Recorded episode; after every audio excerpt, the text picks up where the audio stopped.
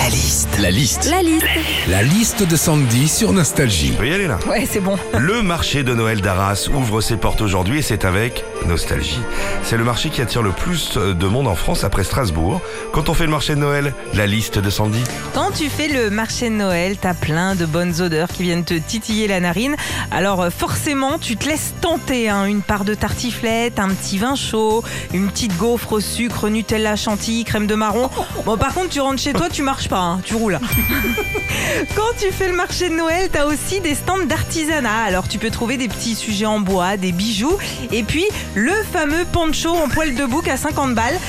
Franchement, moi je peux l'acheter. Bon, après 5-6 verres de vin chaud, mais je peux l'acheter. hein. Euh, Justement, en parlant de vin chaud, quand tu fais le marché de Noël, tu peux pas passer à côté. Bon, 5 euros le verre quand même. hein. Tu dis, ouais, donc la cannelle, déjà, ils ont été la chercher sur la Lune.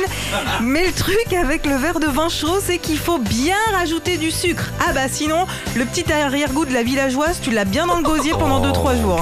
Ouais, le petit arrière-goût de la village.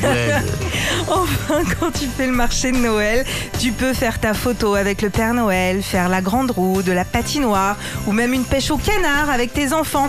Et 10 euros la pêche au canard pour repartir avec une raquette ballon, c'est aussi ça la magie de Noël. Retrouvez Philippe et Sandy, 6h, 9h sur Nostalgie. Nostalgie.